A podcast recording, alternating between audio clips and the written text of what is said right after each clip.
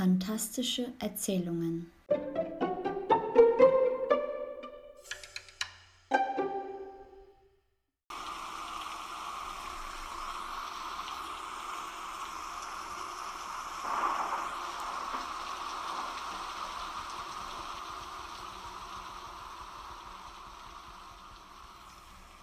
Der Sturm. Ihr Herz pochte wie wild in ihrer Brust, so schnell rannte sie. Ihre Füße flogen geradezu über den lebigen Boden des Waldes. Jeden Moment würden dicke Tropfen ihre Kleider durchnässen und die salzigen Tränen von ihrem Gesicht spülen. Sie hechtete den geschlungenen Pfad zwischen den alten, knorrigen Bäumen und den mit Dornen bewachsenen Büschen hindurch. Gräser wirbelten im Sturm herum wie die zerrissenen Gedankenfetzen in ihrem Kopf. Das dicke Blätterdach rauschte so stark, als würden Tausende von Windgeistern an den Ästen zerren. Der Wind wurde stärker und riss gierig an ihren Klamotten. Sie keuchte und hustete, bis sie nicht mehr weiter konnte. Schwer atmend hielt sie an und schaute sich suchend um. Schatten schienen hinter jedem Baum herumzuspringen, und dunkelgrüne Blätter wirbelten überall um sie herum. Ein Windstoß blies ihr die schwarzen Strähnen aus dem Gesicht. Wütend drehte sie sich um sich selbst, während sie sich das Haar aus dem Gesicht strich. Es muss doch hier irgendwo sein. Plötzlich durchzuckte ein Blitz den Himmel. Sekunden später folgte der Donner. Er grollte so laut, als würde er ihr durch Mark und Bein fahren wollen. Das Gewitter war jetzt genau über ihr. Sie musste sich beeilen. Hastig rannte sie den Waldweg weiter. Regen prasselte jetzt unermüdlich auf den Waldboden und formte kleine Flüsse, die sich wie Schlangen über den Boden wandten. Der dunkelblaue Stoff ihres Pullis triefte schon vor Nässe, und bei jedem Schritt über die Erde spritzte dunkler Schlamm an ihre, an ihre Jeans. Ihre tintenschwarzen Haare klebten jetzt an ihrem Kopf, und sie musste sie alle paar Sekunden aus ihrem Gesicht wischen, um ihren Weg noch erkennen zu können. Verbissen presste sie die Zähne aufeinander. Links von ihr lag ein alter Baumstamm, der, der dort schon seit Jahren gelegen haben musste. Der ganze Stamm war von einer weichen Moosschicht bedeckt, der ihn wie eine Decke umhüllte. Das Holz darunter war morsch und bröckelig. Gleich war sie da.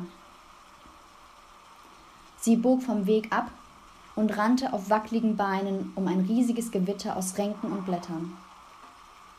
Der Duft von frischen Kiefernadeln stieg ihr in die Nase.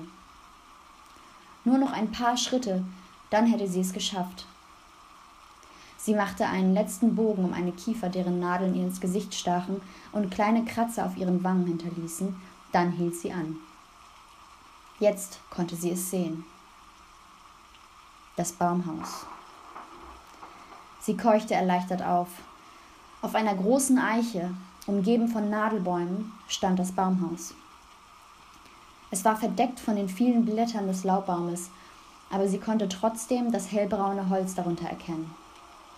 Die Hütte war nicht sehr groß, aber hatte ein großes Fenster an der rechten Seite, durch das aber kein Licht hinausdrang. Nervös lief sie auf das Baumhaus zu. Auf einmal glitt ihr Schuh auf den matschigen Boden aus und sie stolperte vorwärts. Sie versuchte ihren Fall an einer daneben anstehenden Kiefern zu dämpfen, aber aus dem Baum raus ragte ein spitzer, rostiger Nagel, der sich in ihren Handballen bohrte. Fauchend fuhr sie zurück, wobei sie auf die Knie fiel. An ihrer Hand hatte sich ein tiefer Schnitt gebildet, aus dem jetzt tiefrotes Blut quoll. Sie presste die Augen zusammen und versuchte nicht auf den scharfen Schmerz zu achten. Der Regen vermischte sich mit ihrem Blut und lief warm an ihrem Arm herunter, bis es an ihrem Ellenbogen heruntertropfte und in den nassen Waldboden sickerte. Sie riss sich von dem Anblick los und rappelte sich zitternd auf. Sie krempelte ihren Pulliärmel hoch, damit er nicht auch noch blutig wurde.